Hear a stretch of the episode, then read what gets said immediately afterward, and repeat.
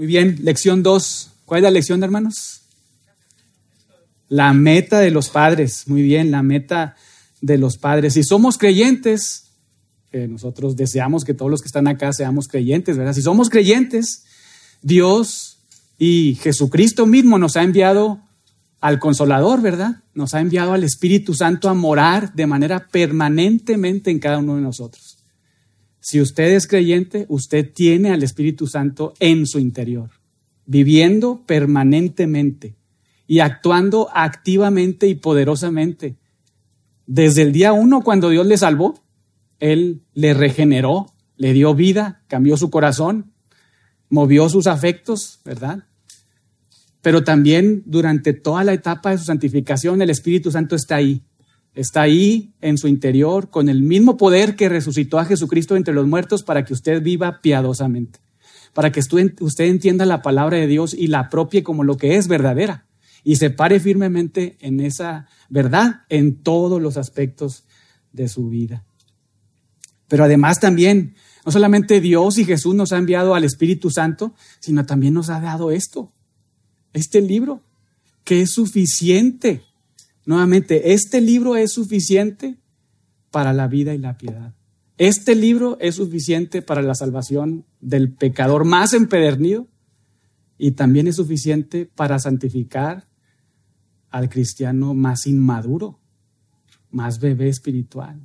No necesitamos otra cosa más que la presencia de Dios en nosotros que la tenemos y su palabra que la tenemos también. Entonces, gracias a Dios por ello. De hecho, Pedro, vaya ahí conmigo a Segunda de Pedro. Segunda de Pedro, capítulo 1. Un pasaje que pues hemos leído muchas veces. Veamos cómo lo señala Pedro. Segunda de Pedro, capítulo 1, versículos 3 y 4.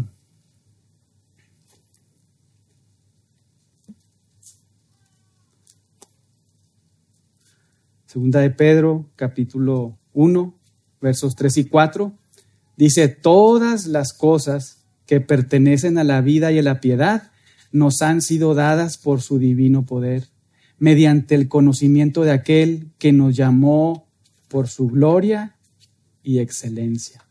Todas las cosas, no, no dejando a un lado ninguna, ¿verdad? Todas las cosas que pertenecen a la vida y a la piedad nos han, nos han sido dadas por su divino poder mediante el conocimiento de aquel que nos llamó por su gloria y excelencia. Dios, el Espíritu, también nos ha dado su palabra, la palabra que Él exhaló, esa que usted tiene en sus manos ahorita y que está hojeando, esa es la palabra de Dios. Y es suficiente para capacitarnos en todas y cada una de las áreas de nuestra vida, incluyendo, por supuesto, nuestra función o actividad como padres. En la Biblia encontramos todo lo necesario sin que nada nos falte. Es en la medida en que estamos meditando en la palabra de Dios, rumiando la palabra de Dios, alimentándonos de ella, saboreando la palabra de Dios, esa que en términos del Salmo 19 es perfecta, fiel, pura, limpia y verdad, en la medida en que estamos estudiando, meditando, interpretando correctamente la palabra de Dios, es que genera un efecto sorprendente, que también vemos ahí en el Salmo 19. Convierte el alma, hace sabio al sencillo, alegra el corazón, alumbra los ojos. Pero ¿cómo es eso? Pues obviamente y nuevamente mediante un estudio serio de la palabra de Dios, mediante una interpretación correcta de la palabra de Dios. Podemos tener la palabra de Dios, pero si no la interpretamos correctamente, no, no hay un resultado, no hay un resultado. Por eso la importancia y la necesidad de hacer un estudio serio de la palabra de Dios, que nos cuesta, ¿verdad? Nos cuesta porque implica sentarnos, concentrarnos, pensar que no nos gusta, nos gusta más sentir, ¿verdad? Espero que a todos los de acá ya les guste menos sentir y les guste más pensar la palabra de Dios, meditar en ella. Pero nuevamente un estudio serio de la palabra de Dios llega a hacer lo que Dios quiere que haga en la vida de las personas, convertir el arma, hacer el sabio, sabio al sencillo, alegrar el corazón, alumbrar los ojos. Y el punto es que todos los que somos padres y todo lo que los padres necesitamos saber y entender para educar a nuestros hijos no viene de la tradición, bíblicamente, no viene de su, abuelito su abuelita, aunque quizá alguno se me ofenda, ¿verdad? Pero bíblicamente la tradición de lo que su abuelito, su abuelita le dijo, porque él educó de esta manera al niño a la niña, hizo esto o aquello. Puede ser que sea cierto siempre y cuando la abuelita, el abuelito, pues se centró en la palabra de Dios, ¿verdad? Deuteronomio 6 vemos esa realidad de cómo los padres están de generación en generación ahí con los hijos enseñando la palabra de Dios. Pero si su abuelito, su abuelita, su tatarabuelo le enseñó algo fuera de la palabra de Dios, pues eso no es lo que Dios tiene para sus hijos, ¿verdad? Todo lo que los padres cristianos necesitamos saber para educar piadosamente a nuestros hijos lo encontramos aquí en este libro. De ahí la importancia también de lo que recibimos de cualquier persona, pues filtrarlo a la palabra de Dios, ¿verdad? ¿Será esto lo que me dice X persona? ¿Realmente lo que me dice Dios en su palabra? Nuevamente porque la Biblia es suficiente para salvar y para santificar. Y muy importante, estos principios bíblicos que encontramos acá, relacionados con nuestra tarea como padres, únicamente pueden ser comprendidos, pueden ser realizados y practicados con bendición divina por aquellos padres que son cristianos. Es una gran verdad que toda persona que se acerca a la palabra de Dios puede encontrar principios buenísimos para la vida de un niño. Pero la realidad es que los resultados deseados por Dios hacia la vida de una persona es cuando esa persona se acerca y entiende su condición de pecador y de necesidad de un Salvador. Porque los padres que no son creyentes, aunque pueden encontrar buenos principios acá, pero que no han nacido de nuevo y por lo tanto no tienen al Espíritu Santo como todos los que estamos acá, creemos, eh, siendo creyentes, lo tenemos en nuestro interior, pues los que no son creyentes no tienen al Espíritu Santo, ¿o sí? ¿Qué piensan? ¿Sí o no? No, ¿verdad? Muy bien, muy bien. No. O sea, el que no es creyente no tiene a Dios en su interior. No lo tiene. Es una realidad, es una gran verdad. La persona que no ha sido regenerada, que no ha sido salvada, no tiene al Espíritu Santo en su interior. Entonces, probablemente pueda tomar este libro y decir, asentar algunas cosas como que, uy, sí que bueno, sí lo voy a aplicar. Pero habrá otras que dirán, no, esto no, esto no es así. No pueden asimilar y estar de acuerdo con toda la perspectiva de Dios. Y lo triste es que muchas veces nos parecemos a ellos, ¿no es cierto? Muchas veces decimos, oye, esto, pues sí, pero tengo que agregarle esta otra cosita, ¿verdad? Pero la realidad de toda persona que no ha nacido de nuevo Primera de Corintios 2.14 es que el hombre natural no percibe qué cosa? Las cosas que son del Espíritu de Dios. Porque para él son locura, no las puede entender porque se han de discernir espiritualmente. Entonces, los principios bíblicos relacionados con nuestra tarea como padres únicamente producirán los resultados deseados por Dios cuando realmente sean practicados en un hogar que sigue el diseño de Dios para la familia, incluso donde el esposo y padre conoce y practica su rol en el matrimonio, donde la esposa y la mamá también conoce y practica su rol en el matrimonio, donde el esposo, el papá, es ese líder que Dios quiere que sea en su casa es ese proveedor que también Dios le ha llamado a ser de su casa. Ese protector que está llamado también a ser de su esposa y de sus hijos. Pero también esto funciona con la mamá, con la que es esposa, cuando cumple con su rol teniendo como prioridad su esposo, ayudándole en todo, siendo su ayuda idónea, siendo esa mamá que tiene como prioridad no el deporte, no su éxito allá afuera de su casa, no cualquier otra cosa, sino tiene como prioridad, y esto es lo que Dios dice, diseño de Dios para la esposa, ser la ayuda idónea del esposo y teniendo como prioridad su casa, teniendo como prioridad sus hijos. Cuando nosotros, hermanos, tenemos bien entendido y comprendido nuestros roles y aplicamos estos principios bíblicos, Dios actuará, ¿verdad? Conforme a su voluntad, ¿verdad?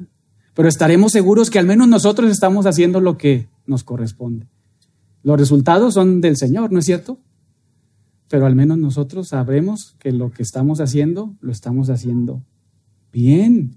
Por ejemplo, en el caso del rol del esposo, vaya ahí a Primera de Corintios 11.3. Ahí observamos que el esposo es la cabeza de la mujer. Y escuchen bien, mujeres, no es al revés. Las mujeres no son los líderes de su casa. No lo son. No lo son de acuerdo a la voluntad de Dios. Primera de Corintios 11:3. Pero quiero que sepáis que Cristo es la cabeza de todo varón. Y luego añade, y el varón es la cabeza de la mujer y Dios la cabeza de Cristo. ¿Quién es la cabeza del hogar? ¿No escuché? El varón. El varón, el hombre es la cabeza de la mujer. Primera de Timoteo 5:8.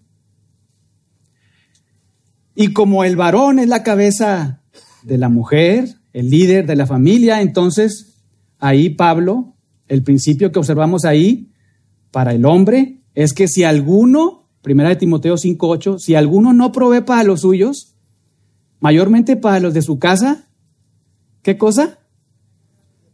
Ha negado la fe y es peor que un incrédulo. Es peor que un incrédulo. Entonces, hermanos, a trabajar, ¿verdad? A trabajar y a proveer para nuestra familia muy bonito, vea, nos gusta, somos los líderes, somos la cabeza. También eres el proveedor. Trabaja, trabaja. Y tú, joven, que ya estás en edad de trabajar, también ponte a trabajar. Ponte a trabajar. Porque es una preparación para lo que Dios tiene para ti en el futuro si Él te permite casarte, tener una familia, tener hijos. Entonces, el esposo es llamado a ser la cabeza, a ser el proveedor, pero también otra cosa muy importante, Efesios 5, Efesios 5, 25 al 29.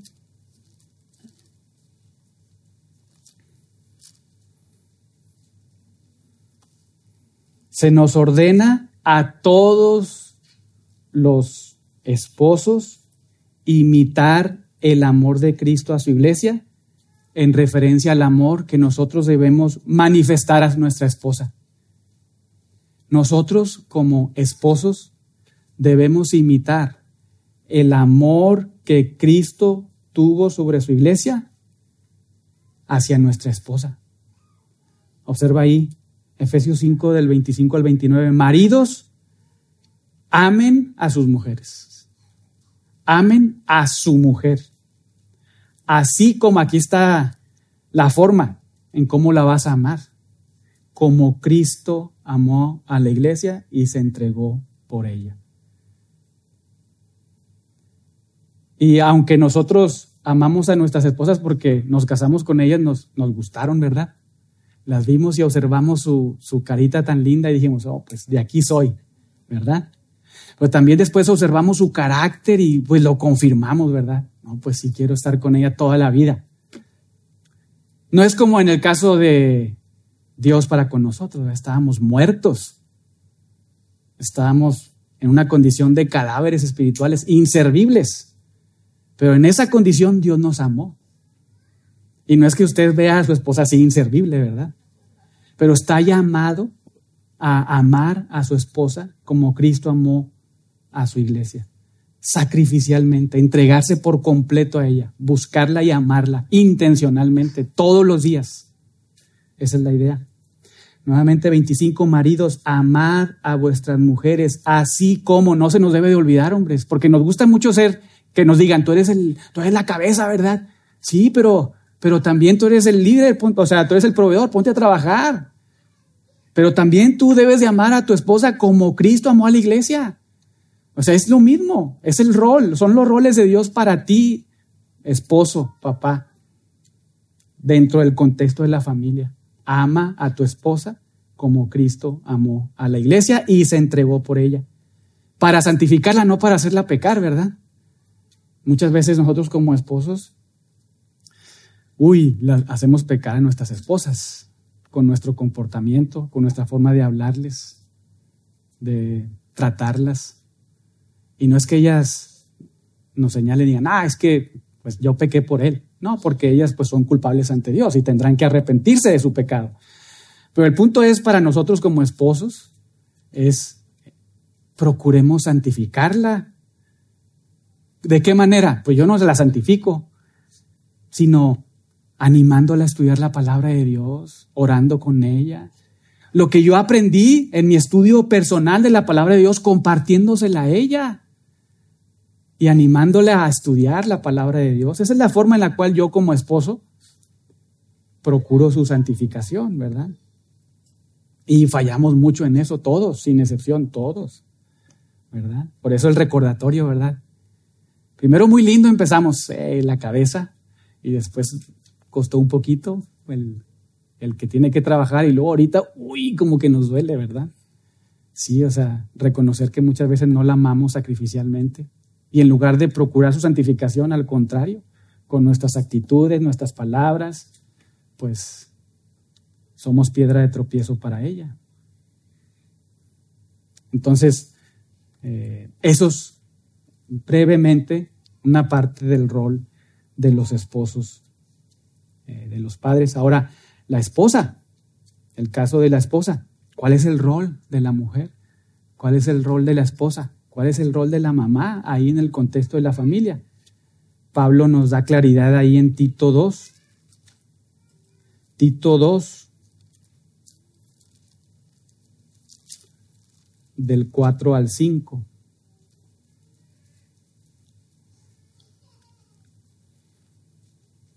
Tito 2 del 4 al 5. Hay un principio ahí que encontramos, muy importante aunque Pablo se dirige a las ancianas, a las mujeres más maduras, para que enseñen a las más jóvenes, pero ¿qué es lo que les deben enseñar? Pues aquí está doctrina.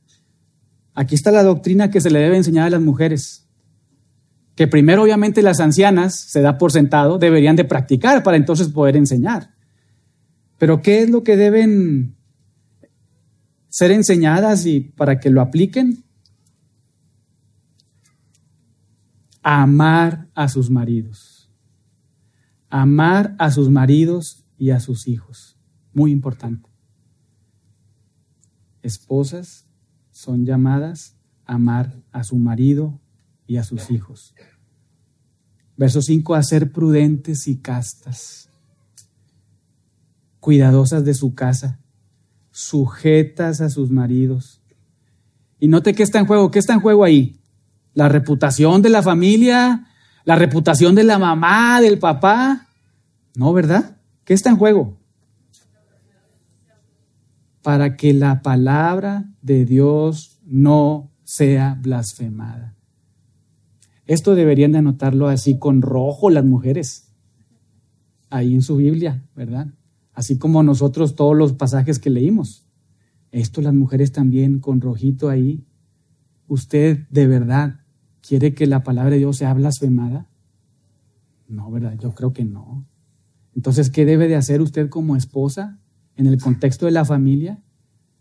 Pues usted debe amar a su marido, amar a sus hijos, ser prudente, casta, cuidadosa de su casa, buena, sujeta de su marido. Aunque muchas veces Es una realidad. Las mujeres tienen más eh, inteligencia en algunas cosas. Pero eso no quiere decir que tú vas a tomar el lugar del esposo. Puedes sugerir, ¿verdad? Y decirle al esposo, oye, mira, ¿no has considerado esto? Como ayuda idónea. Animarle a pensar al esposo. Pero el que tiene la última palabra, el que es el líder, el que es la cabeza y lo va es el esposo. Y Dios le ha asignado ese rol y le ha dado la sabiduría para llevar a cabo, si está orando, si está leyendo la palabra de Dios, si está en comunión en la iglesia, para tomar las decisiones de acuerdo a la palabra de Dios. Pero usted como esposa es, llamada también a hacer su ayuda idónea, a hacerle ver algunas cosas, ¿verdad? Que a lo mejor no está observando. Pero siempre con la perspectiva correcta. Soy la ayuda idónea, no soy la cabeza. ¿Verdad? Entonces, cuando estos roles bíblicos de la esposa y del esposo, del papá y la mamá los practicamos en el hogar, y además cuando estos principios bíblicos relacionados con la tarea que tenemos como papás las llevamos a cabo con nuestros hijos, Dios será glorificado. Su palabra no será blasfemada, sino al contrario, Dios será glorificado. Porque todo lo que hacemos lo hacemos para la gloria de Dios, porque lo estamos haciendo de acuerdo a su voluntad. Pero si esto no es así, sucede lo contrario, ¿no es cierto?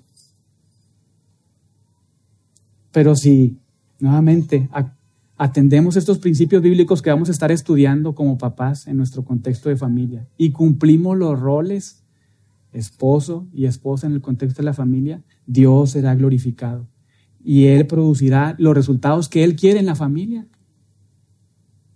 Ahora, si esto es así, ¿cuál es la meta que tenemos como padres? ¿Cuál será nuestra meta al educar a nuestros hijos? ¿Qué piensan? Tres opiniones, a ver. ¿Cuál es la meta?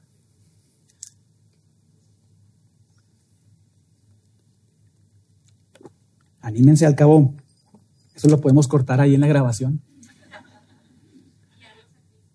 Guiarlos a Cristo, número uno, muy bien. ¿Alguien más? ¿Mande? Glorificar a Dios, ok. ¿Alguien más? ¿La última? Que sean piadosos, muy bien. ¿Cuál será la meta? ¿Será la meta, nuestra meta como padres? ¿Será que sean salvos? ¿Sí? Uy. Es que todo eso es implícito. La cuestión está en que nosotros recibimos un ser totalmente dependiente y lo tenemos que llevar a ser un ser totalmente independiente.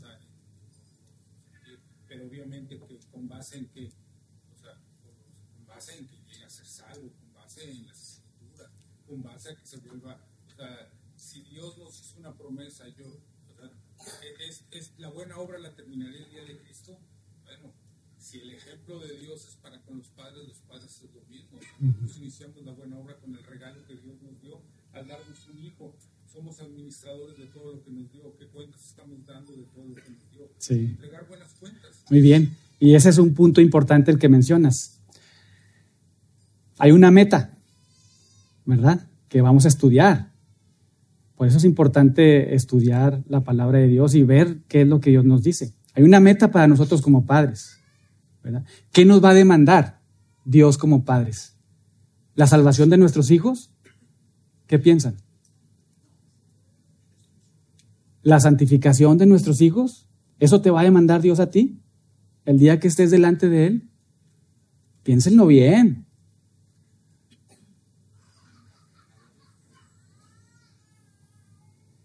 Bíblicamente la meta, lo vamos a ver, de todo padre cristiano es ser un fiel instrumento en las manos de Dios para educar a nuestros hijos de acuerdo a los principios bíblicos que Dios ha otorgado en su palabra. ¿De dónde sacamos eso? Pues Efesios, ¿verdad? Efesios 6.4. Puede ir ahí por un momento.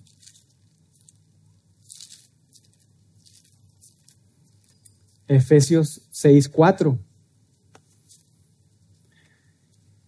Y vosotros, padres, no provoquéis a ir a vuestros hijos, sino criadlos en disciplina y amonestación del Señor. Y eso es todo. En términos negativos es no provocarlos a ira. Y en términos positivos, criarlos, observa ahí tu Biblia, criarlos en la disciplina y amonestación del Señor. Y es todo. Tu meta, tu tarea no es salvarlos, no es santificarlos. ¿Tienes tú el poder para salvarlos? No tienes ese poder. ¿Tienes el poder para santificarlos? Tampoco tienes ese poder. ¿Qué es lo que te va a demandar a ti? Ser un fiel administrador, un fiel mayordomo de lo que te encomendó. ¿Qué es lo que te ha encomendado? Observa el 4 nuevamente. Negativos, términos negativos, no provocarlos a ira. Y en términos positivos, criarlos en disciplina y amonestación del Señor. Y esta meta de ser instrumentos fieles en las manos del Señor debe estar basada en dos aspectos importantes que no debemos perder de vista. Número uno, y puedes tomar nota o ir más tarde ahí a la grabación, conocer y enseñar a nuestros hijos la perspectiva de Dios acerca del hombre conocer y enseñar a nuestros hijos la perspectiva de Dios acerca del hombre. Y eso es lo que vamos a observar en, los 20 minutos que nos quedan. Y la siguiente semana, en la parte 2, vamos a observar el segundo aspecto, que es conocer y dar a nuestros hijos la instrucción que Dios nos ha dado como padres.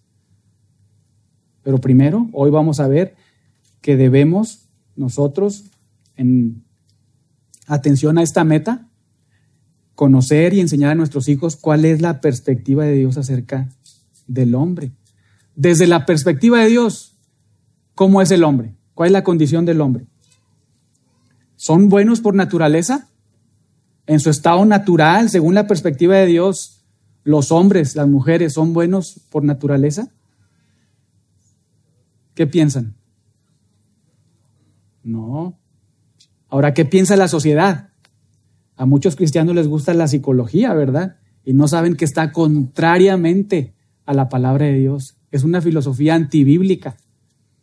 ¿Qué opinión tienen los psicólogos? Skinner, uno de los máximos proponentes de la psicología, que entiende el comportamiento humano como una función del medio ambiente del pasado, dice lo siguiente, y cito, el hombre nace en blanco. Pero vamos a ver bíblicamente qué nos dice Dios. Skinner dice, el hombre nace en blanco. El entorno condiciona ese estado en blanco. Los padres solo tienen que manipular el entorno del niño y así condicionar su comportamiento. Fin de la cita. Otro psicólogo también muy conocido, Rogers, dijo lo siguiente, y cito, el niño se automotiva debido a su bondad inherente. El hombre es básicamente un pequeño Dios si damos al niño la libertad para que entre en contacto con, sus sentimientos y se autorrealice, entonces florecerá. Fin de la cita. Esa es la filosofía de la psicología. Una perspectiva totalmente y completamente centrada en quién? En el hombre. Una filosofía totalmente antibíblica y contraria a la palabra de Dios. ¿Realmente deseamos promover este tipo de pensamientos? Una filosofía totalmente pagana y anti Dios. No, hermanos, tenemos que tener cuidado. Y tristemente esa filosofía se ha infiltrado en la iglesia y ha engañado a muchos, tal y como las filosofías ahí en Colosas. Las mujeres deben de estar muy familiarizadas con eso, ahora que estamos estudiando ahí Colosenses. La filosofía eh, y otras doctrinas estaban infiltrando anti Dios y pues Pablo tiene que venir a decirles, en Cristo están completos. Si tienen a Cristo no les falta nada. En Él se encuentran escondidos todos los tesoros de la sabiduría y del conocimiento. Si les falta algo, es que la paz de Dios gobierne sus vidas. Si les falta algo, es que la palabra de Cristo more en abundancia en sus corazones. Pero tienen todos los elementos. todo, la sabiduría, la tienen en Cristo y en la palabra de Cristo. Desde la perspectiva de Dios, el hombre y la mujer no son buenos por naturaleza. Son malos por naturaleza, en su estado natural. Vamos ahí a Romanos. Romanos nos da Pablo ahí la radiografía espiritual de todo ser humano en su estado natural. Romanos 3, del 10 al 18. Y Pablo lo hace citando un salmo, el salmo 14, eh, me parece.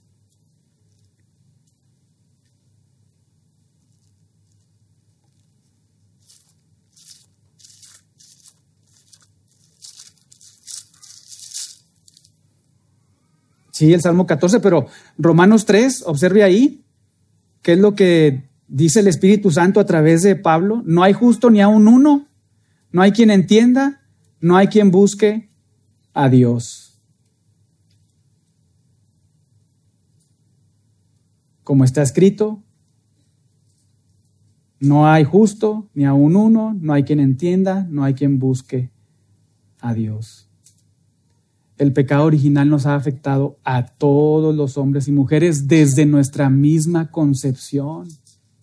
Y sin excepción, ha afectado no una parte aislada de nuestras vidas, sino todo nuestro ser. De hecho, ahí en, Romanos 3, del 10 al 17, observamos que ha afectado nuestro corazón. No hay justo ni a un uno, no hay quien entienda, no hay quien busque a Dios, todos se desviaron, a unas se hicieron inútiles, no hay quien haga lo bueno, no hay ni siquiera uno, pero también nuestras palabras, ha afectado el pecado nuestras palabras.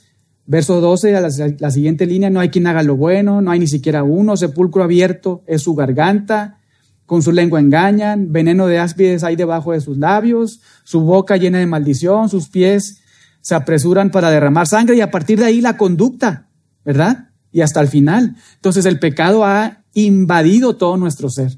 Desde ahí lo vemos. Corazón, palabras, conducta. Pero también la voluntad. La voluntad. Si vamos, por ejemplo, a Efesios.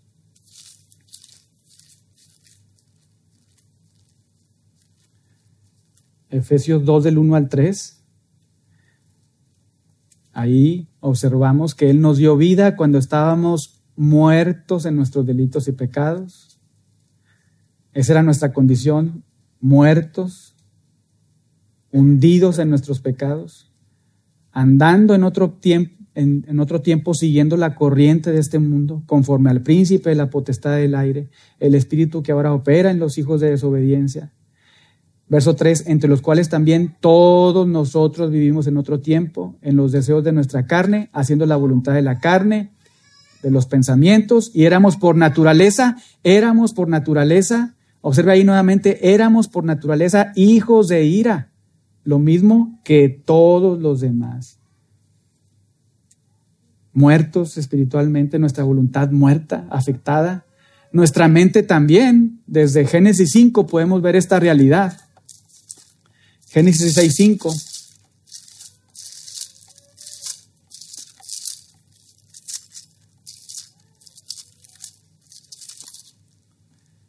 Dice que la maldad de los hombres era mucha en la tierra y que todo designio de los pensamientos del corazón era de continuo solamente el mal. El pecado ha afectado todo nuestro ser, la voluntad, la mente, los afectos también. Romanos 1 del 24 al 27 un pasaje muy conocido también, cuando los hombres dejan de glorificar a Dios y de darle gracias y Dios les entrega su mente reprobada. Entonces,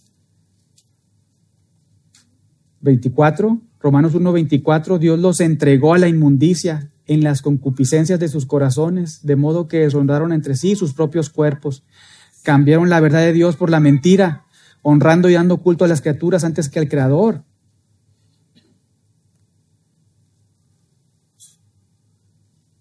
¿Y qué decir de nuestro comportamiento, verdad? Si no tenemos al Espíritu Santo, pues andamos en la carne, ¿verdad? Y Gálatas es muy claro. O sea, Pablo ahí, cuando le escribe a las iglesias en Galacia, es muy claro y nos dice, bueno, si tú tienes al Espíritu Santo, el, lo natural es que produzcas el, el fruto del Espíritu, que se caracteriza por varias cosas, amor, gozo, paz, paciencia, etcétera, ¿no? Pero si no tienes al Espíritu Santo y por lo tanto andas en la carne, entonces, ¿qué es lo que sucede? Gálatas 5, del 19 al 21. Manifiestas son las obras de la carne adulterio, fornicación, inmundicia, lascivia, idolatría, hechicerías, enemistades, pleitos, silas, celos, perdón, iras, contiendas, disensiones, herejías, envidias, homicidios, borracheras, orgías. Entonces el pecado ha inundado nuestro ser, invadido nuestro ser. Ningún aspecto se encuentra libre de la afectación del pecado. Y eso es lo que teológicamente se conoce como la depravación total del hombre. No significa que todos los pecadores sean igualmente de pecadores, ¿verdad?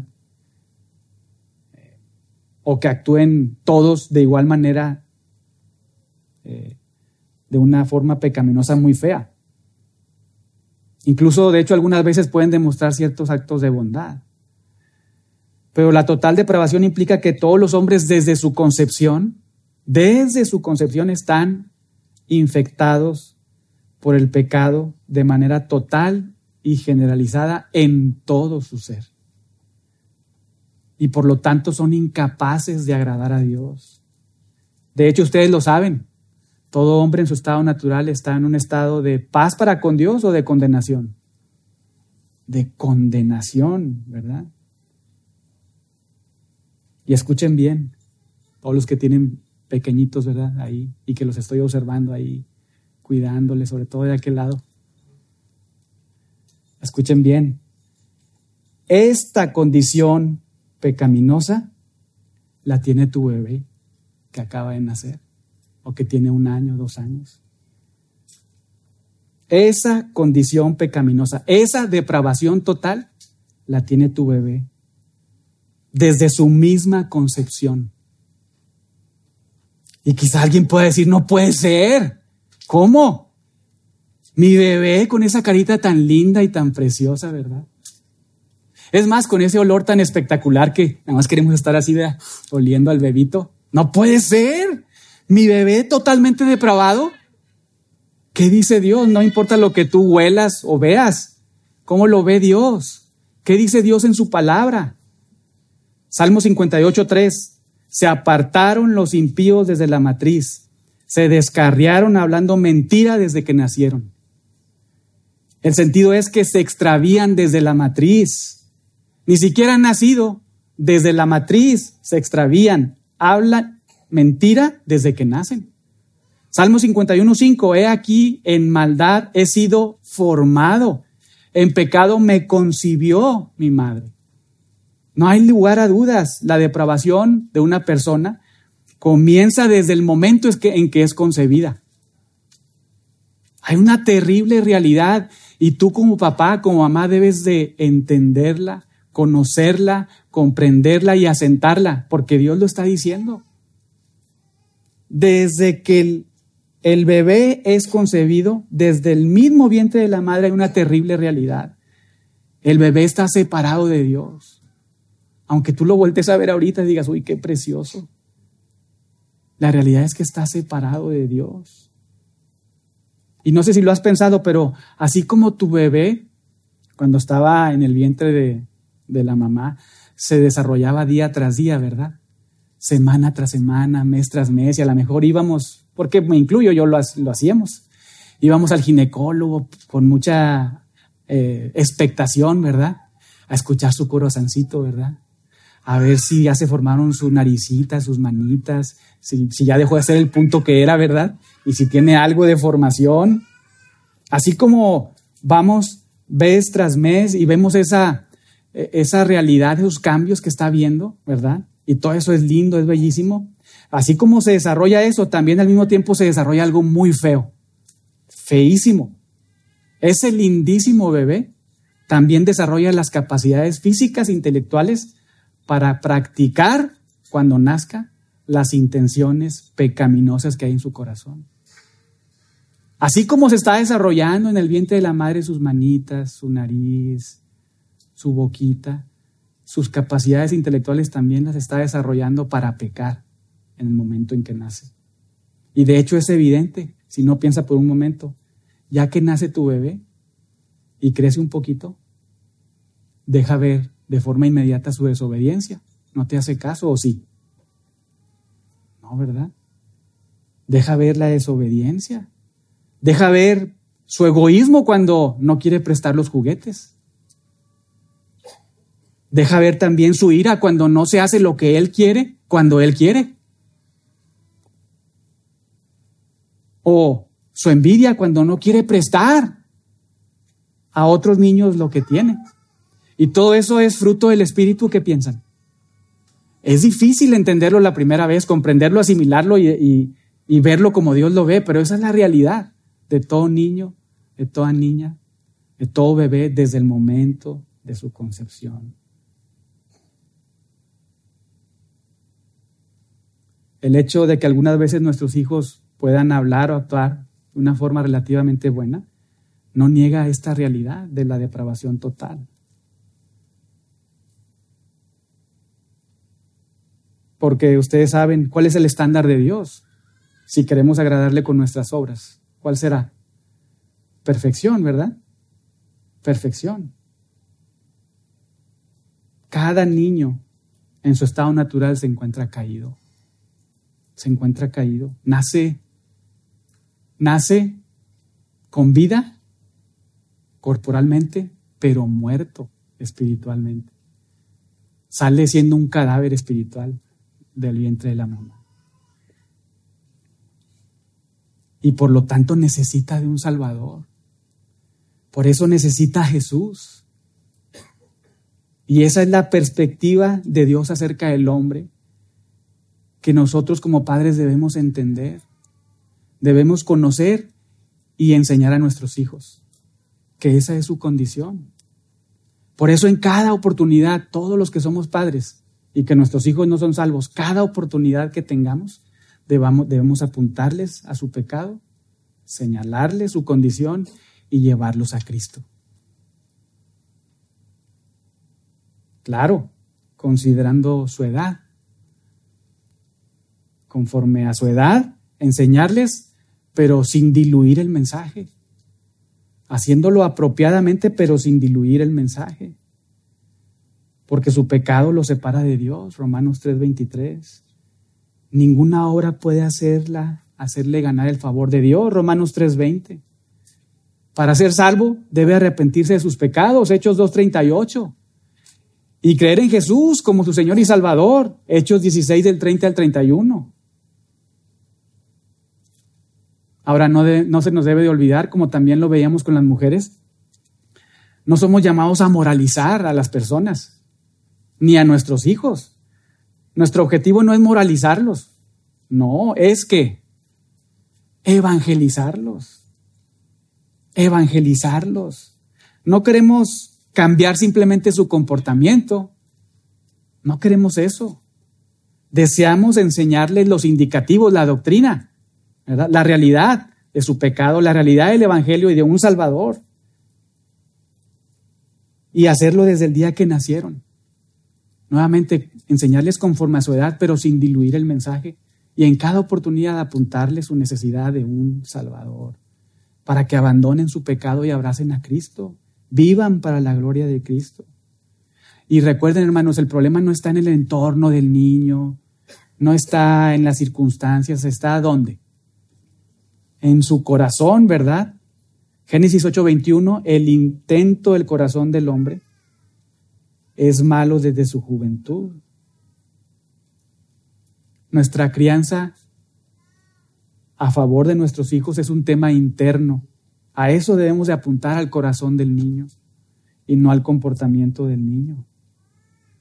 Entonces nuestra preocupación, pero más bien ocupación como padres, nuevamente debe ser mostrarles a nuestros hijos su pecado. Cada vez que usted observe una actitud pecaminosa, porque eso es en su hijo, que está creciendo y está desarrollando, apúntele a su pecado y su necesidad de un Salvador. Ayúdeles a descubrir cómo a la luz de la palabra de Dios, del estándar de Dios, está fallando en el blanco.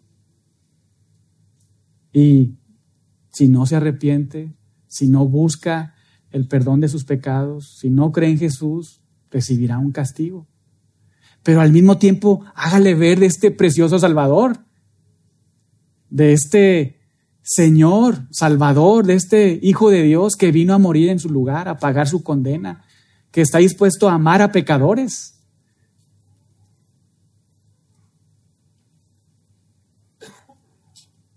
Y Dios en su gracia y misericordia, según su plan, salvará o no a alguien, ¿verdad? Eso no nos corresponde saber, pero sí llevarles a Cristo, ¿verdad? Llevarles a Cristo. Y ahí no termina todo, porque si Dios en su gracia salva a su hijo, a su hija, entonces debemos continuar enseñándoles el Evangelio. Ahí no se acaba nuestra tarea. Debemos seguir instruyéndoles en la palabra de Dios, en el Evangelio de Dios, en todo el consejo de Dios. Porque como lo vimos el miércoles pasado, todo el que es santificado posicionalmente y que será santificado completamente en su glorificación, ¿qué pasa en medio? Es santificado, ¿verdad? Progresivamente. Entonces nuestra función como padres es seguir instruyendo sus vidas, pero ahora con el objetivo de que ellos sean santificados, ¿verdad? Se parezcan más a Jesús. Nuestra tarea no ha terminado.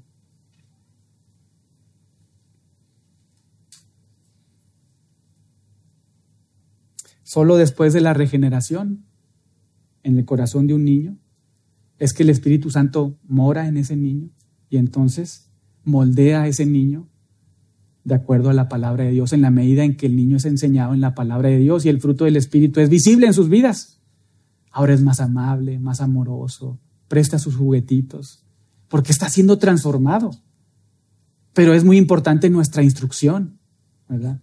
Por eso, hermanos, no sé si lo han notado, pero cuando a veces pedimos que nos ayuden a orar por los maestros es porque allá están haciendo una labor de evangelismo todos los domingos.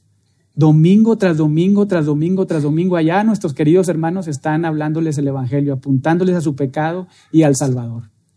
No están ahí nada más para que dibujen ahí y coloren, no, están hablándoles la palabra de Dios.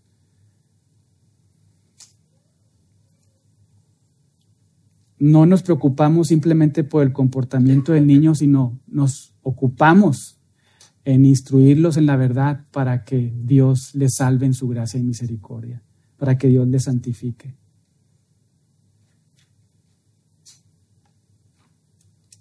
Es importante que reconozcamos esto antes de entrar a la instrucción que nos corresponde, ¿verdad? Que veíamos ahí en Efesios, que dice, no provoquéis a ira, sino criarlos en la disciplina y amonestación del Señor. Antes de entrar y abordar ese punto de criarlos en la disciplina y amonestación del Señor, no debemos de perder de vista ese fundamento, esa base.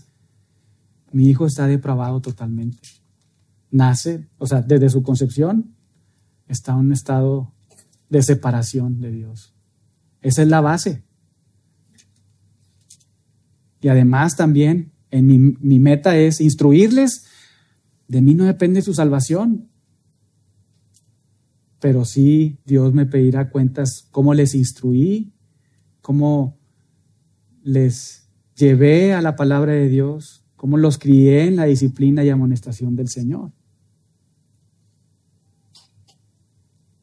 La crianza bíblica de nuestros hijos con éxito no se alcanza con metas que no podemos alcanzar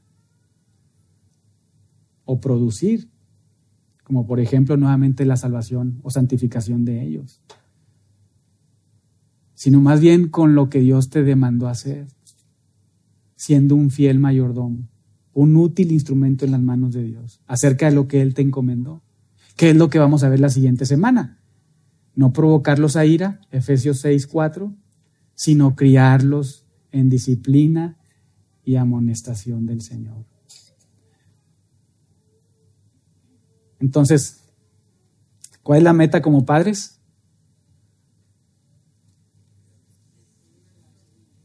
Instruirlos, ¿verdad? ¿Será la meta la salvación de nuestros hijos? No es nuestra meta. Es nuestro deseo, ¿verdad? Ese sí. Es nuestro deseo. Es nuestro anhelo, nuestra oración constante. Señor, sálvalos, ten misericordia, por favor, extiendes tu gracia. Es nuestro deseo cada vez que los instruimos, cada vez que los, les apuntamos a su pecado, les apuntamos a Cristo. Es nuestro anhelo, nuestro deseo como padres. Así como tenemos de que pues sean personas que no les falte nada, que reciban una buena educación, que les vaya bien en la escuela, que eh, se porten bien con sus amiguitos, en la familia, así como es nuestro deseo ese, ¿verdad? Nuestro mayor deseo es que realmente sean salvos, que no les falte la salvación de Dios para sus vidas. Claro, de eso no depende de nosotros, eso no depende de nosotros. Sí oramos, sí lo deseamos, sí estamos ahí pidiéndole y rogándole al Señor, incluso a ellos, acércate a Dios. Como dice Pablo, estamos como rogando, ¿verdad? Implorándoles, por favor, escucha. Y eso hacemos, pero descansando en que nuestra meta la estamos llevando a cabo, instruyéndolos en la palabra de Dios y orando por ellos. Y muy importante también, el evaluar y examinar nuestras vidas. Algo que sí podemos hacer, además de entender esto, es examinar nuestras vidas. ¿Cómo estoy yo como esposo, como esposa? ¿Estoy llevando a cabo realmente el rol que Dios me ha dado en el matrimonio? ¿Estoy haciendo lo correcto? Eh, y de esa manera entonces estar en el centro de la voluntad de Dios y esperar los resultados que Dios quiera, ¿verdad? Pero pues siempre buscando la dirección de Dios en su palabra.